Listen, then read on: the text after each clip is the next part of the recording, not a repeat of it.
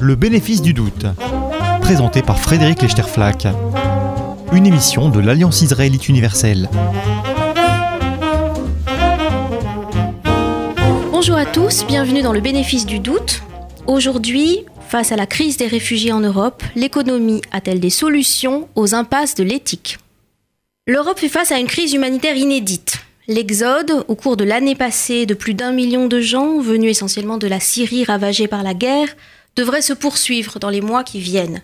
Noyades en Méditerranée, arrivée quotidienne sur les rivages de Grèce, fermeture unilatérale des frontières, avec des populations qui se retrouvent piégées le long de la route des Balkans, explosion de la jungle de Calais, depuis des mois, les opinions publiques européennes, travaillées par les populismes, sont partagées entre solidarité et exaspération, pitié et panique tandis que les instances de l'Europe ne parviennent ni à négocier avec la Turquie la diminution des départs en mer Égée, ni à se concerter entre pays membres pour se répartir les responsabilités et faire appliquer sur le terrain les décisions prises.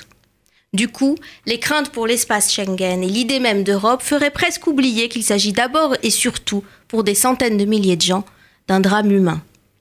Les institutions juives, dont l'Alliance, se sont associées à la vague de solidarité nationale déclenchée par l'émotion suite à la publication de la photographie du petit garçon syrien retrouvé noyé sur un rivage turc. Au nom du verset du Lévitique, tu aimeras l'étranger comme toi-même, car tu as été étranger au pays d'Égypte.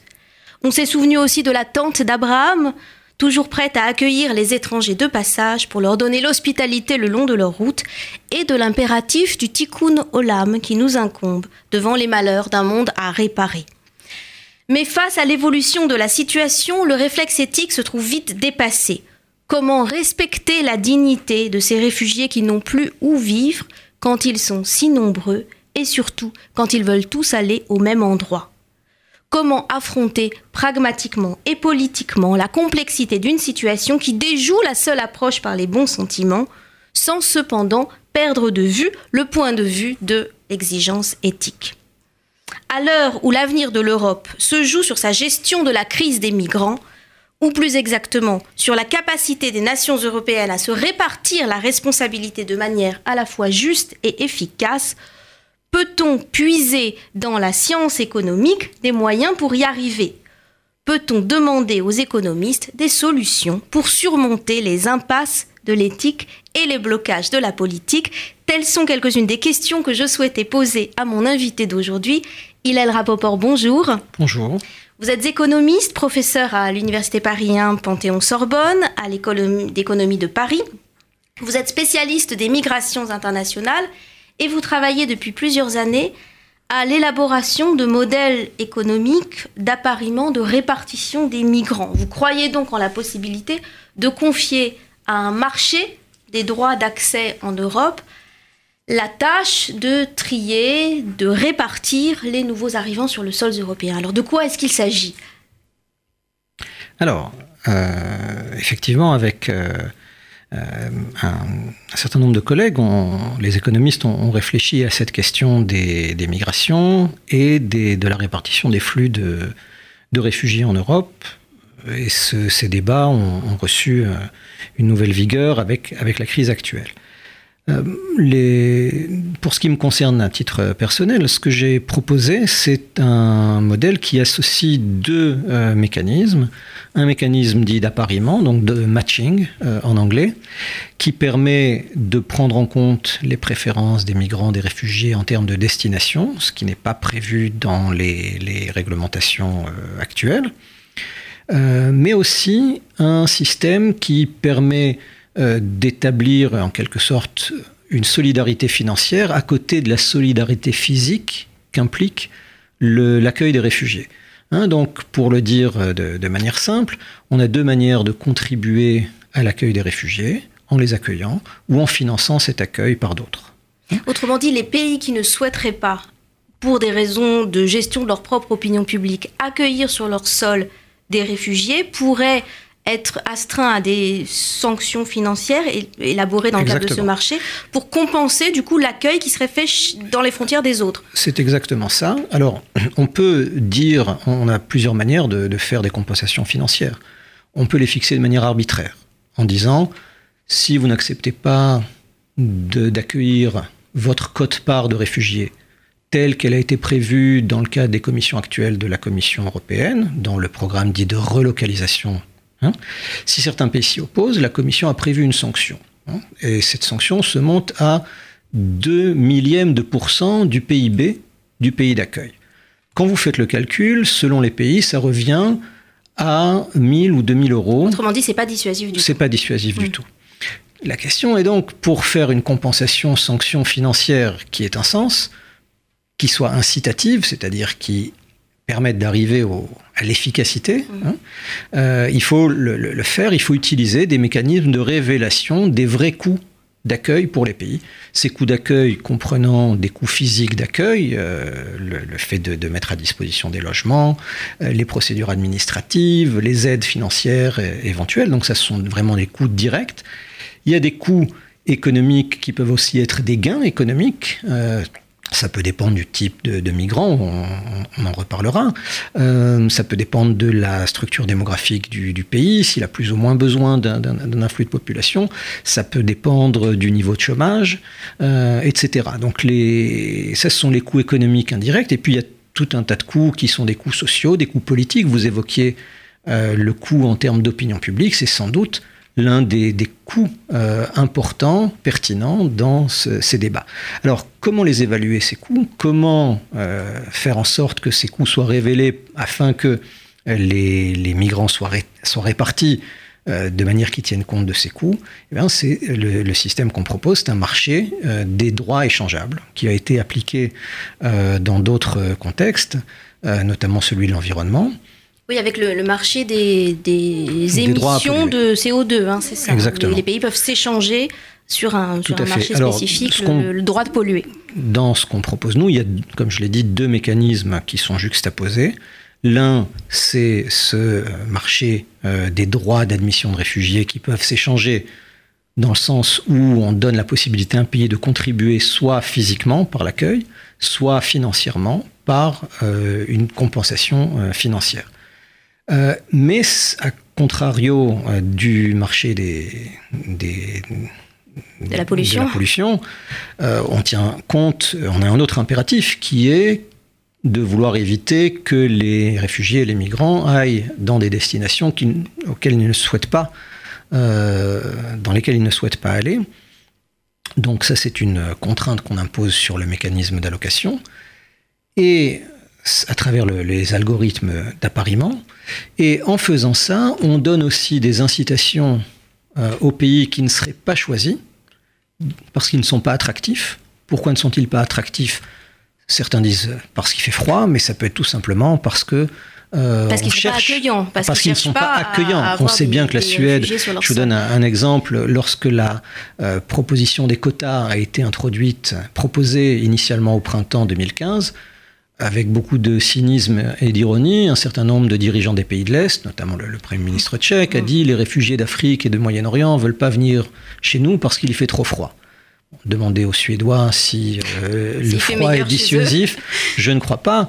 évidemment, ça veut dire qu'ils ne souhaitent pas aller en, République tchèque, parce que la République n'est pas accueillante, ne leur offre pas des perspectives d'intégration et des conditions de refuge euh, décentes. Dans le mécanisme qu'on propose, si un pays n'est pas choisi comme destination, il devra payer plus cher, plus cher. Et donc, il a intérêt à se rendre plus chaleureux. Exactement. Si on continue cette métaphore de la, de la chaleur. Et donc, on pense que ces deux mécanismes mis ensemble permettent une efficacité dans la répartition, parce qu'il ne faut pas je pense que ce serait de la naïveté que de dire il ne doit euh, y avoir que le critère humanitaire qui prévaut et cette obligation humanitaire doit s'imposer à tous également. Ce serait négliger le fait qu'il y a des coûts au sens euh, large du terme politique, socio-économique, qui font que certains euh, pays sont plus ouverts que d'autres.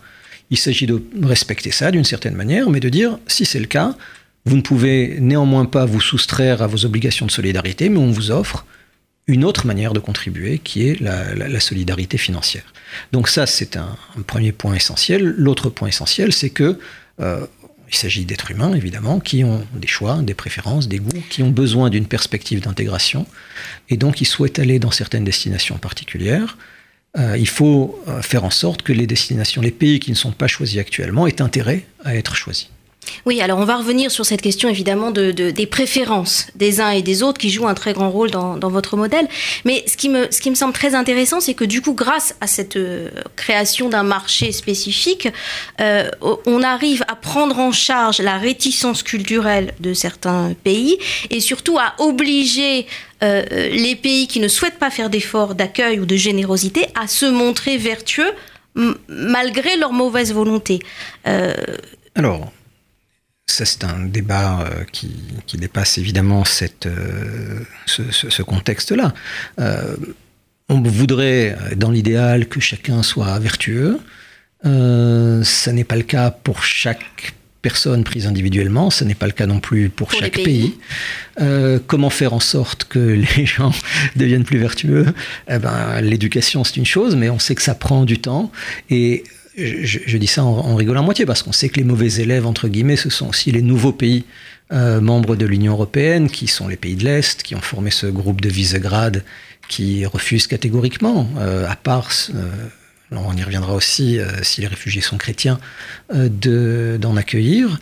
Euh, bon, il y a un problème d'apprentissage de, ce que c'est que l'Union européenne, sa vocation, les valeurs de l'Europe, les valeurs de l'Europe qui comprennent évidemment ces, ces, valeurs d'humanisme et de, de solidarité. Mais alors du coup, par le biais de ces incitations liées à ce marché, on, finalement, on, remettrait sur le droit chemin d'une générosité. la carotte, euh, c'est une chose, le bâton euh, peut servir également. C'est ce qui est proposé, c'est ce qui se fait. Euh, déjà par ailleurs. Par exemple, les, réfugiés, le, problème des réfugiés a commencé évidemment bien avant la, la, crise syrienne actuelle. Il existe une convention, la Convention de Genève. Il existe des institutions de répartition euh, des réfugiés. Il y a une très grande disproportion euh, de très grande disproportion dans l'accueil de réfugiés de manière générale. Certains pays en prennent traditionnellement beaucoup, comme les États-Unis, le Canada, les pays anglo-saxons de manière générale et les pays scandinaves et d'autres très peu. Mais certains pays, le Japon par exemple, est un contributeur important au financement de cet accueil par, euh, par d'autres pays. Donc il y a une convention tripartite qui se réunit chaque année euh, pour accueillir un certain nombre de réfugiés qui vont être relocalisés à partir de camps de réfugiés euh, pour des personnes qui ont reçu le statut de réfugié par le, Haut Commissariat aux réfugiés des Nations Unies. Certains pays proposent d'en accueillir et d'autres contribuent financièrement en aidant ces pays à euh, supporter le, coût de cet accueil. Donc ce qu'on propose, c'est une manière un peu de formaliser ces, ces, deux types de solidarité au niveau européen en le faisant d'une manière intelligente. Alors ça s'appelle le marché euh, des droits d'admission. Dès qu'on dit marché, euh, ça soulève euh, des questions d'éthique, mais il faut le comprendre essentiellement comme euh, un mécanisme qui permet d'atteindre euh, de manière efficace un objectif. Oui, il s'agirait d'un marché des droits d'accès et non pas des vies humaines concernées par ces droits d'accès, même si les deux sont évidemment euh, liés. Mais alors, vous connaissez l'objection, je dirais, centrale qu'on apporte généralement à, au, passage par le marché.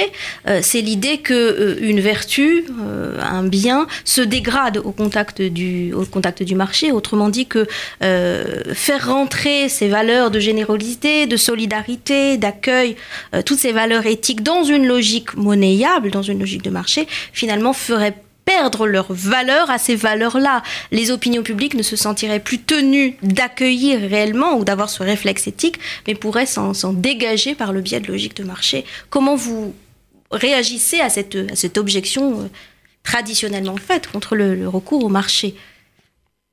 Alors, je dirais que qu'il faut avoir un, point de vue assez pragmatique. Je ferai la comparaison avec le, don du sang. C'est mmh. quelque chose qui a été euh, assez étudié euh, et qui a bien montré les limites du marché. Hein, dans, le cas du don du sang, dans le sens où il y a un phénomène, quand on fait un marché du sang au lieu de faire euh, une offre qui va dépendre simplement des dons volontaires, altruistes de donateurs, on s'est rendu compte qu'en fait, on pouvait se retrouver avec moins de sang, finalement, à un prix plus élevé et de moins bonne qualité. hein, moins bonne qualité parce que donnés par des gens qui peuvent avoir des, des, infections, etc. Des gens qui sont désespérés au point de n'avoir comme ressource principale que, le fait de vendre leur sang. Et donc, à partir du moment où le sang devient quelque chose de, marchand, ben la plupart des gens qui seraient des donateurs spontanés ben, se disent ben, pourquoi, donner mon sang? Donc là, c'est le phénomène de crowding out. Euh, qui est bien connu. Je crois que c'est une question empirique. Hein euh, et donc, de mon point de vue, ce serait que bah, le marché du sang, ce serait une mauvaise solution parce que les expérimentations qui ont été faites n'ont pas été concluantes. Point. Dans le cas des réfugiés, on a vu ce qui s'est passé euh, lorsque la Commission a proposé de faire les, les quotas euh, initiaux qui devaient porter sur 60 000 personnes. Le Conseil européen, ça c'était au mois d'avril, mai oui, on 2015. Est loin, loin déjà. Au mois sûr. de juin, euh, il y a eu un Conseil européen qui a refusé ce plan et qui a dit qu'au contraire, on allait le faire sur la base d'offres volontaires de chaque État, hein, donc des pledges. Hein, on va euh, offrir un certain nombre de, de, places, chaque pays volontairement, dans le cadre de ce mécanisme. Là, on est arrivé à quelque chose comme 40 000 ou 50 000, 45 000, je crois, sur les 60 000.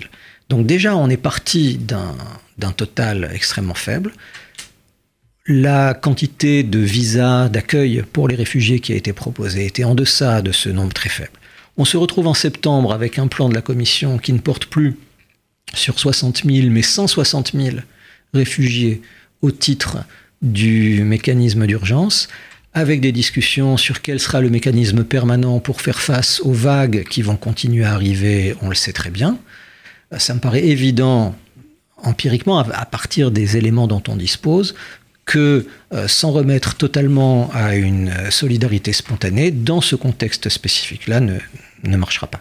Hmm, on en revient toujours à la même question qu'on a besoin de plus d'Europe et, et, non pas de moins d'Europe comme ce à quoi on assiste euh, actuellement. Absolument. Et non seulement on n'arrivera pas au total minimal raisonnable, mais il euh, n'y a pas les, les, mauvais élèves dans ce système euh, n'ont pas d'incitation à devenir de, de, bons élèves. Mm. Donc euh, on propose de, de remédier à, cette, à, cet état de fait. Alors, si on revient un petit peu sur cette question de, du, du, matching, des mécanismes d'appariement, vous faites une large place à la question des préférences des uns et des autres, c'est-à-dire les préférences des migrants, des réfugiés eux-mêmes pour certains pays dans lesquels ils souhaitent s'installer, et les préférences des pays d'accueil pour certains types de migrants.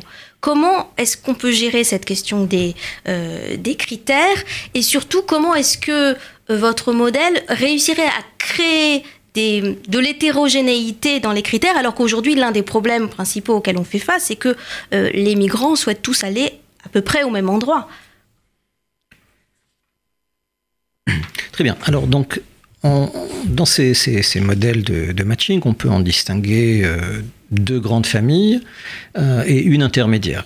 Le, le matching, donc l'appariement, on peut faire un appariement quand il y a une des deux parties qui a une préférence. Par exemple, des réfugiés ont des préférences pour des destinations particulières. Et euh, il y a des modèles qui tiennent compte du fait que la deuxième partie, par exemple les pays d'accueil, ont eux-mêmes des préférences sur le type de réfugiés qu'ils souhaitent accueillir. Les principales applications de ces modèles de matching portent sur le choix d'école. Euh, alors la manière dont ça se passe concrètement, c'est que l'une des parties, les parents, les élèves ont des préférences, ils préfèrent aller dans telle et telle école. Et la manière dont on introduit les préférences des écoles, c'est pas exactement des préférences. C'est pas dire, par exemple, on veut juste les meilleurs élèves, mais c'est donner des, des, priorités à certains élèves. Et là, les, les critères sont un peu on ne choisit pas un élève en particulier, mais on choisit des critères. Par exemple, les notes, quelle pondération on leur donne. On peut donner des priorités à certaines populations désavantagées. Oui, Aux États-Unis, la, la, discrimination, la positive, discrimination positive, pour créer de la diversité, etc. Donc, c'est ce genre de, de choses qu'on peut euh, appliquer dans le contexte des réfugiés en disant, mais laissons les réfugiés exprimer dans la mesure du possible leurs préférences. Ça ne veut pas dire qu'ils obtiendront chacun leur premier choix. Il y a différents modèles, mais pour faire simple, imaginons que chacun exprime une liste de, pays euh, par ordre de préférence, euh, l'Allemagne en premier, la Suède en deuxième, la France en troisième et le Portugal en quatrième, par exemple. Euh, la manière dont ça se passe, c'est qu'on fait un tirage au sort de qui va être le premier à choisir. Euh, on donne à ce premier euh, son premier choix, puis on passe au deuxième, à qui on donne son premier choix, etc., etc., jusqu'à ce qu'on arrive à quelqu'un dont le premier choix est un pays dont le quota est rempli. À ce moment-là, on donne à cette personne son deuxième choix, etc. Quel est l'intérêt de ça? C'est qu'on, comme le soulignent de nombreuses organisations humanitaires, le, fait pour un réfugié d'être dans une destination qu'il a choisie euh, augmente ses perspectives d'intégration. Hein. cette personne a des informations, peut-être de la famine, une connaissance de la langue, une, connaissance de métiers qui sont en demande, peu importe, mais il y a de bonnes raisons pour lesquelles un individu préfère aller dans tel endroit plutôt que tel autre. Et en même temps, ça entre en interférence avec notre image, je dirais, euh, profane, traditionnel du réfugié comme quelqu'un qui n'a plus nulle part où aller, qui n'a plus rien et qui devrait accepter n'importe quoi. Absolument. Le, Or, parce que vous, vous insistez sur le fait que les réfugiés aujourd'hui en Europe sont des acteurs rationnels avec, euh, avec, euh, avec des intérêts, avec des préférences. et avec, sont des individus. Bien sûr, et avec une volonté d'avenir et de reconstruction d'un avenir pour leurs L'individu ne voit pas qu'à un an la survie et le refuge, mais au-delà. Euh, ou reconstruire un avenir. Mais alors, du, point de vue des, pays d'accueil, quels seraient des critères acceptables, légitimes du coup? Euh, Est-ce que euh, les critères légitimes, c'est de prendre les plus vulnérables de ces réfugiés. Et à ce moment-là, est-ce qu'il ne faudrait pas aller les chercher là où ils sont? Parce que ceux qui arrivent jusqu'à nous, euh, portés par des réseaux de passeurs, c'est finalement ceux qui ont les moyens de construire leur trajet jusqu'en Europe, donc ce ne sont pas forcément les plus vulnérables. Est-ce qu'au contraire, notre intérêt serait de prendre les plus euh, qualifiés, les plus éduqués, des jeunes hommes célibataires en âge de travailler plutôt que des familles avec enfants? On a donc une, une interférence de toutes sortes de critères possibles qui ne sont pas tous d'ordre éthique alors j'ai deux, enfin je, voudrais diviser la réponse en deux aspects. Euh, le premier aspect, c'est qu'il faut savoir où on commence et où on s'arrête. Le, droit des, des, réfugiés, le droit européen sur cette question, euh, le droit d'asile, suppose qu'il y ait quelqu'un qui arrive sur votre sol et qui fasse une demande d'asile. Donc on peut, euh, comme vous le disiez, remettre ça en question et dire, euh, comme on avait parlé d'ingérence humanitaire euh, à une, certaine époque, dire qu'il faut aller au-delà des, frontières européennes pour, pour aller chercher les, les, plus vulnérables. Je veux dire, c'est une question qui, qui est intéressante, mais je, pense que ça serait faire preuve de, compétences extrêmement débordantes que, que, d'en parler plus avant. Simplement, voilà, on se positionne par rapport à une problématique existante. Il y a des réfugiés qui sont en Europe ou aux portes de l'Europe qui ont une demande d'asile. Comment on les répartit? Donc moi, je, me situe à partir de ce moment-là. Je ne dis pas que c'est pas important et intéressant de, discuter de ce qu'il y a euh, au-delà, mais euh, je, ne veux pas en dire plus. La, deuxième chose sur les préférences, je pense que ça rejoint ce, concept de priorité que j'ai évoqué. Il faut se mettre d'accord sur un certain nombre de priorités. Assez naturellement, certaines seront acceptables et d'autres pas. Il me semble, par exemple, que la religion ne sera pas un critère acceptable et de toute façon, c'est pas un critère très pertinent statistiquement puisqu'on a une, comme une grande homogénéité de, actuellement euh, de, essentiellement des populations euh, musulmanes. Euh, simplement, ce qu'il faut comprendre, c'est que, à supposer même qu'on dise, on accepte comme critère la religion, l'éducation, le statut familial, l'âge, etc., ces préférences ne joueront sur la répartition entre pays que dans la mesure où ces préférences sont hétérogènes. C'est-à-dire, si certains pays préfèrent les célibataires et d'autres les familles, si certains pays préfèrent les gens qui parlent français et d'autres les gens qui parlent anglais, alors ça va modifier la répartition par rapport à une répartition qui serait euh, aléatoire. Donc je pense que c'est une bonne chose de le faire parce que soit il n'y a pas d'hétérogénéité, tout le monde préfère les mêmes et à ce moment-là ça change rien, soit il y a une hétérogénéité et en, en prenant en compte, en la prenant en compte, on permet de réduire le coût escompté pour les pays de l'accueil de réfugiés puisqu'ils reçoivent des réfugiés plus proches du profil qu'ils souhaitent. Et donc, on augmente aussi leur volonté de participer au mécanisme, voire d'accueillir plus de gens. Ce qui serait un moyen, du coup, de concilier l'efficacité et l'équité, ce qui est évidemment une des demandes qu'on fait euh, de manière systématique à la science économique, de trouver des moyens et des compromis pour concilier l'efficacité euh, et l'équité. Merci beaucoup, Hillel Rapoport, de, de, votre contribution. Pour ceux qui souhaiteraient prolonger cette, cette discussion, je, vous, je renvoie à la page personnelle sur le site de la Paris School of Economics, ou la page personnelle d'Hillel Rapoport, puisque vous avez mis en ligne un certain nombre d'interventions de, et de contributions sur ce sujet. Merci à vous et bonne semaine à C'était le bénéfice du doute, Présenté par Frédéric Lechterflack. Une émission de l'Alliance israélite universelle.